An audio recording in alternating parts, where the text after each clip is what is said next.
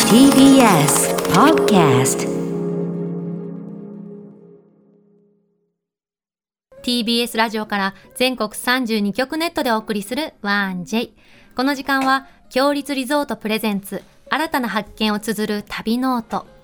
全国にある強立リゾートのホテルや旅館の地域にフォーカスを当て歴史や観光スポット絶品グルメなどその地ならではの魅力をご紹介します今月は北海道を大特集今日取り上げるのは大雪山エリアと富良野エリア北海道内には、強立リゾートと道民チェーン合わせて13施設ございますが、大雪山には、強立リゾートのラビスタ大雪山、富良野には道民チェーンのラビスタ富良野ヒルズがございます。北海道ってすごいですね。うんだって13もあるんですよ。いやでも昔、あの演劇の学校に行く時悩んでたの、富良野塾っていうに行こうかなって憧れますよね。憧れはあって、うんうんその大自然の中でお芝居の勉強とか、うんで自分たちで農作物だとかそういうものもやったりとかして、みんなの体が肉体がすごかったんですよそれにちょっと憧れへて。ー行ああこいううかなと思中ったんでですけども学んだら意識変わりそうですよね。そうそうそうそれを若いうちからなんか勉強できたらいいなと思ったんですけども私斉藤さんと気が合う気がしてきた、本当にうん今の話でめちゃ好きになったあ今まではどうだったん だろうそこら辺が気になるんですけどもね今までがち今日ょのっとあま旅りの嫌案悪感内を抱人はいでてたのすかなね、HBC はい北海道放送の石崎輝明さんです石崎さんはですね HBC 北海道放送の旭川放送局長で去年の秋まで29年間アナウンサーをされてたもう大ベテランでございます、へー大ベテランだねはい、はい楽しみですでは旅ノート今日もスタートです今日の旅こ旅のコンシェルジュ、旅シェルジュをご紹介します。HBC 北海道放送、旭川放送局長の石崎輝明さんです。石崎さん、おはようございます。おはようございます。よろしくお願いいたしよまろす。くお願いいたします。あの、HBC 北海道放送局放送で、い旭川放送局ってことなんですけど、はい。北海道ってどれぐらい放送局があるんですかあの今札幌本社を中心にですね、はいえっ、と函館放送局、うんうん帯広放送局、はい釧路放送局、はい旭川放送局、北見放送局とありまして、それぞれが道南、道東、道北、道央エリアを、えー担当しています。すごいですね。同じ県内なのに5つも放送局があるって。はい。まあ北海道ならではですよね。広いですから。本当に、あ放送局長ってどんなお仕事なんですかあのまあ、私はあのその、えー旭川放送局長と北見放送局長を兼務していまして、あそうえなっんでと、すね、 70市町村担当してるんですけれども、へえそのまあ 70? ええ70です。わあすごい全部言ってみますか。え大丈夫です大丈夫です結構かかりますけど。かはかっいちゃ。いますので、はい。ええでそのえー70市町村の、うんもちろんそのお祭りですとか。うーん夏祭りステージがあったりですね、えへえーしますし、あとはあの北海道は特殊で札幌だけで番組作ってるわけじゃないんですね。え、はいどういうことですかえみんなでですから協あの力札幌でも作ってるし、うん私のエリア旭川北見エリア、まあ東北オホーツクエリアでもそのエリアだけの番組も作ったりしてて、へえそれに向けての営業ですとか交渉、それから、えー制作プロデューサーなんかもやることもあります。え喋りのプロだったのが急にそういうお仕事になるって大変じゃないんですかいやーもう1月から局長になったんですけど、あらあのかなり勉強しましたね、いろんなことを。半年経っていかがですかいやー、まだですね、うんあのまあ、お二人も放送業界というか、長いと思うんですけど、ラジオスポットとかタイムとかですね、うんうんえー何か番組の提供ですとか、うんでプレゼント、えーパブリシティですとあか、りますよね出演のとか、もう結構大変ですね、毎日こうノート取りながらやってます。へーだって私で今出役じゃないですか急な裏方ってことですよね、番組をそうそうですね、えー裏方も、そういうす制作の裏方もするし、報道のお手伝い、ごいなあと技術のサポートもしたり、まあ、あとそういう番組作ったりもありますし、超マルチプレイヤーですねすえじゃあアナウンサーの時よりもめちゃくちゃ忙しいえまあ、ですかねそうですね、アナウンサーはあの去年の秋までの時にはあのデスクという立場であの部員の管理してたので、うんうまあ、それはそれですごくあの大変だし、やりがいもあったんですけど、今はもう本当、一からの勉強して ます。すごいわ石崎さんご出身は東京のご出身とお聞きしたんですけどはいあのどうして北海道行かれたんですかあの私あの、えー実は母子家庭でちょっと10代の頃から実家の印刷工場で働いてまして、はあ夜間大学だったんです。うんうんでまあ、ある程度あのお金貯められるので、貯めて夏にオートバイで北海道中回ってましへえて、バイカーなんだ、はい、へでえ富良野や大雪山、今日ご紹介するエリアやうん、美幌峠なんかでも大自然もう魅了されましてじゃあそこで心をつかまれて北海道に行かれた。そうなんですただあの、へねえ、あの長男ですしうん実家の印刷屋があったので母に相談してですね反対されると思ったら、まあ、男子なんだからやりたいことやれって後押してくれまして、そうなんですえねえ応援してくださってたんですねはいで就職活動で北海道に来ました。なるほど石崎さん、すみません。ここでちょっとニュースのお,、お伝えします。地震の情報をお伝えします。先ほど午前9時16分頃、石川県の珠洲市で震度4を観測する地震がありました。この地震による津波の心配はありません。震源地は石川県能登地方で、震源の深さはおよそ10キロ。地震の規模を示すマグニチュードは4と推定されています。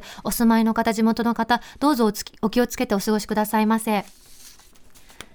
石崎さんあの、はいその北海道にねええバイカーで魅了されちゃってはやいってきてっていう、そんな石崎さんが今夢中になってることがあるってお聞きしたんですけどもともとあのアウトドアが好きであの、うんオートバイのツーリングドライブ好きなんですけど、はい昨日も友達とバーベキューしてたんいですやがも楽しそうう一年中北海道寒くてもキャンプ場空いてるのでキャンプしてるんですが、はあのまあ、趣味が高じてというかですね、はい夢というか夢中になってる今あのプライベートキャンプ場作れないかなと思って場所探してますプライベートキャンプ場ってどういうことですかあの自分たちで土地を購入して芝生をこうちゃんと育ててで、まあ、トイレとかも作るか石崎さんは大富豪なんだいや違いますい意放外送に局長って大富豪なんだ、い 全く無縁です意外に安く買えたりとか暴れる君とかもね本当乗でりすか買ったりとかはいえそういうもんですか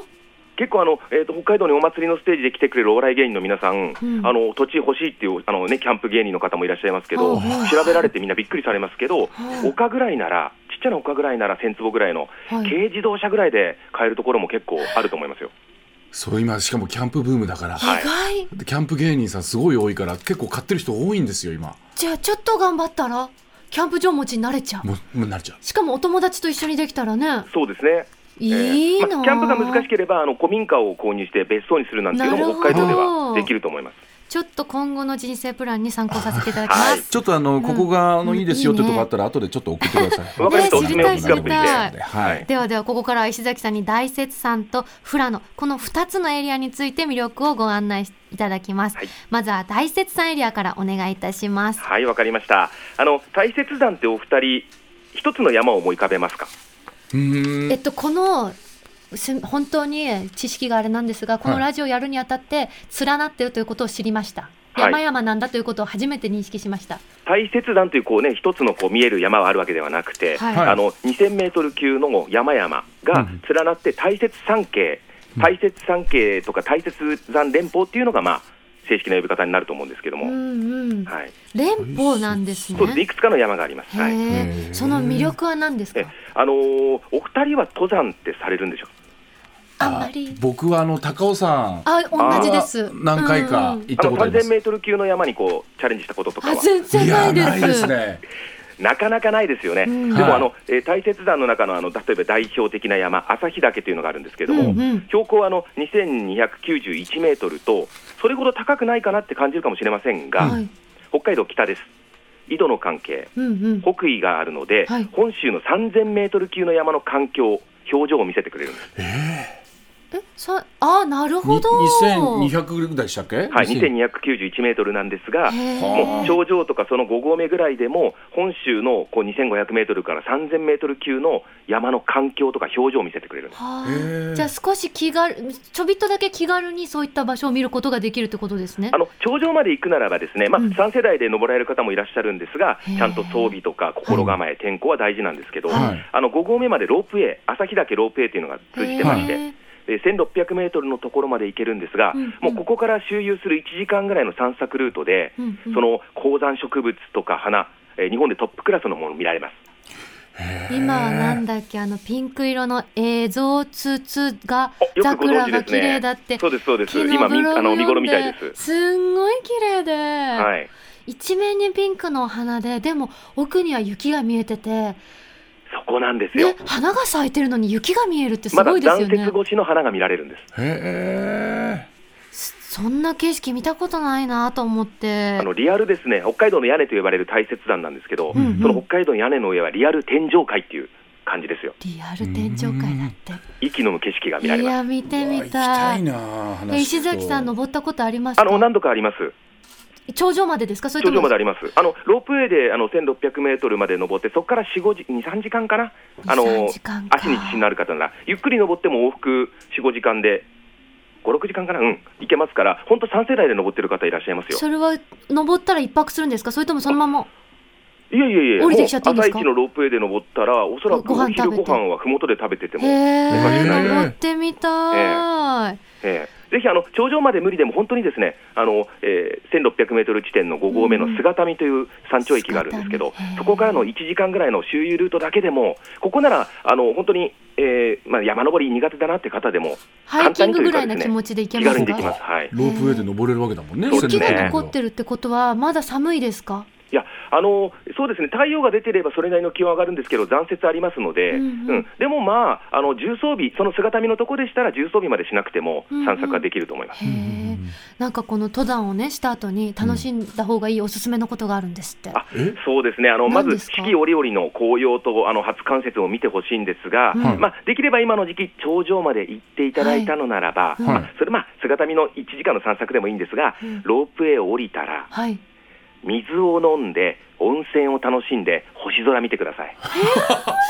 最高素まずですねぎる、この旭岳がある東川町は、はい生活用水がうん、地下水なんです。なんて素敵家庭なの蛇口をひねるとミネラルウォーターが出てくる。信じられない旭岳に降った山にこうね、山水がゆっくりろ過されて、地下水になった水を使ってるんで、もちろんあの、えーラビスタ大雪山、ホテルの皆さんもはいそういう水使ってるので、ホテルのお水も美味しいです。だってうん平成のお水百選にも選ばれた名水なんさですごよ存ね知。ももう登山の後すごいねね、斉藤さん、山降りてきて、はい汗かいてる時に、今自分が見た頂にこう雨水が少しずつろ過されて地下うにん溜まった水飲むなんて、はいロマンじゃないですか。ロマンです、完全ロに。マンですよ。いいお声で、いい声でありがともうごうざいます 説。明が本当にもう聞きやすくて、うん、もうどんどん吸い込まれるように入っていきますねうん本当です本当に。本は当にでそのお水飲んだら、ですねぜひうんあの、旭岳温泉、いい泉質ですので、入っていただいて、はいえどんな効果ありますあどんなお湯です効か果ですか、うんえっと、効果はまあ疲れが取れたり、ですね、うんリラックスしたり、透あと、明まあですかお湯、はい色は透明ですあかの茶色っぽいお湯茶の色っぽいいんだ、えへー感じですねであのそこのですねラビスターもそうなんですけど、あの露天風呂から星見るのおすすめなんです。え露天風呂か。あの贅沢だわ高橋英樹さんあの、冬は苦手だっておっしゃったんですが、はいはいできれば冬の北海道来ていただいて、うん寒いのが苦手でも、露天風呂の温泉入りながらならば、星見られるじゃないですいか。やいくらでも、ねええ見てたいですねこれぜひですね、おすすめですね、流星群が本当に、あ群れて流れてるんだって分かりますよ、温泉で流星群見れるって聞ミいたネこマとのない流です星群の季節に来ていただければ、いや家族で行きたいなはすごいわ大自然い、ぜひお願いします。続いてあの富良野エリアもお願いいたしますわかりました、はい、富良野エリアはですね、はいもう一言で言うと、うん自然が生んだ奇跡のテーマパークです。あー今のねええはい。大雪山もすごかったですけれども、うんうん富良野もですかそうですね、あのお二人は富良野って一言で言うと、一つの市町村ってイメージありませんか、あ確かにそうですねうんえはい実は富良野エリアはで違うすんですね、か富良野市、うん上富良野町、中富良野町、南富良野町があって、うんそれぞれに魅力があって、語り始めたら数日必要です。あ、じゃあちょっと無理ですね。ちょっと中心部にねココンパクトでお願いしねます、中心部にスポット当てていきますと、お願いしますその中心部をですね、んご存知のように数々のドラマ、映画に選ばれるくらい景色も雰囲気も北海道で特別なところです。さっきね斉藤さんもおっしゃった富良野塾のね富良野宿もうね。倉本壮さんが愛したっていう時点でね、そうですねそうですよねであの極論言いますと、富良野エリアのどこに立っていても、観光地じゃないどこの街角に立っていても、そこはリゾートでどこでもですかす。どこでもです。本極論言い当でますけど、すそうかです。そんなに美しいんですか美しいですね、もう代表的な、ね、あの風景でいうと、美しい山並みと、うんうんヨーロッパ的な田園風景、うんで今はラベンダー見頃ですけれども、あ可ー憐な花そう々、ですね8月上旬ぐらいまで見られるんでしたっけ今あの、早咲きのものが来てますねあー、これから時間あいいるで程す度、ね期間見られますので、へーはい富良野へ行ったら何をして楽しむのがいいですかあのですねこれが本当に今回、一番難しかったんですけども、はい正直言っていろんなアクティビティあるんですよ。うんうんアウトドア、農業体験、加工品製へ作、ー登山もありますけど、うんうんただ私のおすすめ石は崎、さん的にはえぜひですね、ちょっと数日間長めに撮っていただいて、はい一日は目的地を決めないであたりをぶらぶらしていただきたい。はなんか旅っていうとうんい。うん。決めとかなきゃ不安だしそうねね楽しめるかななんて思っちゃうんでそすれけをどあえて初日から決めない。あそれもいいと思います、あのまあ、どうしてもねあの、なかなか行けないという人は、ラフティングしたいよ、えーフはいはいィッシングしたいよ、気球、それもいいと思います。うんうん芋掘り、いちご狩り、バターやアイス作るのもいいですし、うんうんはい、なんですが、私、個人的にお勧めするのは、はい例えば1泊2日であっても、うん目的地を決めないで、富良野エリアをぶらぶらしてほしいですね。その心は何ですかもうださっき言ったようにもうどこ行ってもですね自分だけの景色に出会えるんです。あの展望台とか観光地あります。これは皆さんが分かりやすいようにそのいいところをいくつか観光地化してますけど、違うんですよ。もう脇道入ったとことか。へーちょっとこうね、えーもちろんあの入っちゃいけないところは気をつけていただいて、はい大きな道でも振り返ったら、えこんな風景あるのすごいだって自分だけの景色ですよ自分の絶景を自分の目と足で見つけられるって、そうですね。なんと贅沢な美でもしいね、場所そうなはん言でってすもよ目的地決めないって言われたら、お二人も不安になりますはよいね。かなり、確かにうんはい言ってはみたもののなので、まあなんとなくですけど、はいそうは言ってもなので、なんとなくですけれども、はいえちょっといくつかのモデルコース、お願いいたしますはいまあ、今回はですね駅前にあるラビスタ富良野ヒルズに泊まったといたします、はい、はいうんここからまず歩き出して、街を少しぶらぶらしうましんょう。うん、、はいいいですね美味しいもの、いろいろと出会います、はいカレーラーメン定番からですね、もちろん野菜使ったもの、もう歩いてますよ私たち歩いてますよ普ね段ももう絵が思い浮かうんぶ。うんはい。でちょっと街を出ると、出ますはい、ね、お二人、機械苦手だって言いますけど、はい二人にスマホ持ってなくても、地図持ってなくても、不安がらないでください。え？あの東西山に囲まれている富良野なので、はい十勝岳をちゃんと見つけて、あと逆側にスキー場がありますから、はういん。これが見えるうちは迷わないです。そんなシンプルな目印だけで大丈夫ってことですスか、キー場さえ見えていれば、いざとなればそっちに行けばいいわけですかなら、るね、ほはあど東西南北が分かりやすいんだ、スキー場がかなり、ね、高いところまであの施設があるのへはーいで、でその面スキ白いー場を目指してみましょう、は歩いいて、はまあ、ちょっと10分、20分じゃうんうん届かない、まあ、富良野ス時キー間くらい場かをな目ゆっく指り。すはいはいでスキー場に着くと、今、もちろんゲレンデ、雪ないんですが、はいゲレンデ登っていきますとことか、おお登っていって登体力ある斉藤さんなら830メートルくらい、い。スはカイいツ。リーを超える高さまで行っちゃってす、ごあ、い体力はね全然ないんですけどあなね、いですか坂道でちょっとタクシー使おうかな、あいや悩むダメ悩ダメむぐらいなんで、はい。心ここ配ははもうあのはい自力ですね、歩きですね。い。行きまですもね途。中でもいいです、100メーター、50メーターのところでも振り返ると、はい富良野盆地、富良野エリアが見渡せます、おうおわは高台い、からそこを見渡せるんですね元刈谷さんっていいです虫大丈夫ですか、あ大丈夫です本当で私すか全然強いです斉藤さんも負けないー。虫めちゃくちゃ大丈夫です。大丈夫ですか、めちゃくちゃただもし、虫弱いんでしたら、あの富良野観光協会のですね野村修一さんから元刈谷さんにおすすめは、はいゲレンデ登る前にアロマオイルで虫除け体験して、自分にこうへー虫除けしてから行くのも、いい香りも匂楽いしめなる気がする、ねえ虫打ちは別にいいけどそのアロマ体験したいです、どんな香りなんだろう、あそうですか、はい、そでうまあ、そこからはですね、はいちょっと自転車などを借りて、うん電動バイクもありますから、はい行きましょうよ。へーで今日おすすめはね、近くにね、スはいキー場の近くに、菓子工房フラノデリスさんってありまして、はい。うんフラノおいいですよ、お取り寄せでも人気メニューあるんですけど、はい本店はテラス席があって、うんうん、街見ながら、例えばエスプレッソとティラミスとかですね、あおおうわー美味しそう。あとでホームページ見てください、なんでこんなにメニューあるのっていうぐらい、お菓子の博覧会状態ですから。フラノデリスさんですね、はい、で見ま素す材はもちろん北海道の牛乳とか使ってますからね、はい本当だ今すごい作家の塩見さんめっちゃ探してくれてるんですけど品揃えがすごいですねあプリンがこの牛乳瓶みたいなのにこの、入ね、ってプリてンかがね、わ人い気の火い付け役になったようですね。へーパッケージがかわいい、あこの円満のやつすごいっすもうぜひあのお取り寄せもいいんですけど、建物も可愛いし、はい博覧会なんで、あのコロナが落ち着いたら来ていただきたいとこそろうでですすね。ね、はい。でそれであと、ちょっとこう自転車で行くと、ですね今の時期、メロン農家さんが直売所たくさんあります。はいもう好きなところ見つけて、入ってみてください。あの石崎さん、おはい話の途中ですが、富良野から絶品2品が届いてるという噂を聞きつけまして、はい本当でしょうか、そうです。いただいてもよろしいでしょもうちか。ろんです。いいんで すか？はい。何ですか まず1品目はですね、はい、お願いいたします。子供がまだ食ってる途中でしょうがラーメン。あれ？すいません、モノマネできませんでした。しようとしてくれてたんですね。よかった。初めて苦手な部分を出してくれた。え、これってもしかしてあれですよね。もほうら、こ今のこ曲ので。曲がかかった。はい。ということはあれです ね。父さん、相談があるんだよみたいなシーンあったじゃなやいっでてくすか。れました。全然いいんですよ。もうモノマネのクオリティは求めてないのすいでま。せん、本当 に。あの精進します潤と蛍と五郎さんが3人でラーメン屋さん行って、はいまあ、潤がねいろんなことしちゃったって告白をして、んはいで五郎さんがこう聞いてたんだけども、そこでラーメンをこう、ね、もういいだろうって言って閉店間際だったから、んお店の人がやってきて五郎さんが怒るっていう、はいあのシーンですね。あのシーンのラーメンをモチーフにした、うんあのフラのドラマ感が出しているもので、へーこれ、食卓で皆さんの話題になると思います。すごい、えーいただきまただ気すをつけてくださいね、これ、あどうぞ、はいまず味を、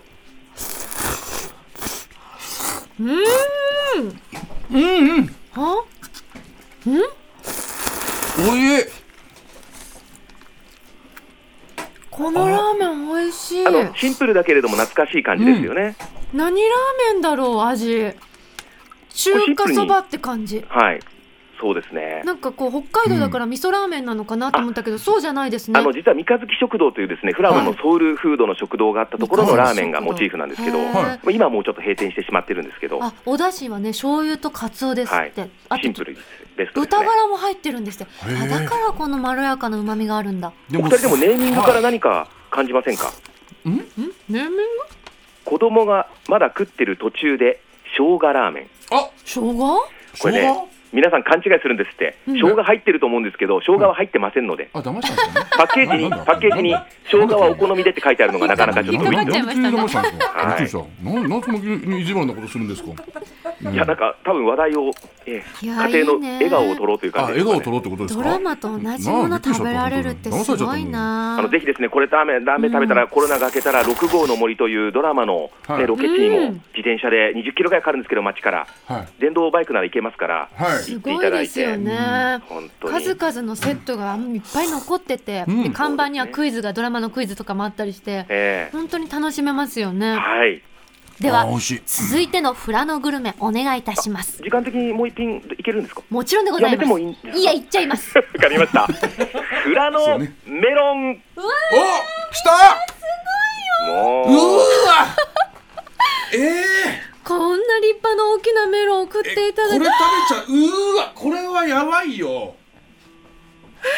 えちょっとあの待って喋ってください。ラジオです。あのそうでした、えっと、私はあの、えっと、三日月型のメロンがやってくると思いました、そしたら半分に切られたメロンの中にアイスクリームが中央にぷかぷか浮かんでいますいやいやはい。これは何事ですこれかは何今フラのエリア誰に聞いてもおすすめはこのフラのメロンなんですね。で、あのもちろん夕張も有名ですけどフラノの方々は絶対に負けていないという自信を持っていまして。はこいの中央にアイスが入っているのはこれフラノで結構定番の食べ方で、はいあのポプラファームさんというところが世に広めた食べ方なんですが、はいはい、はまあ、そのままでも美味しいフラノメロンにうんアイスですとかえソフトクリーム、できれば、ね、北海道のソフトクリーム入れたかったんですけど、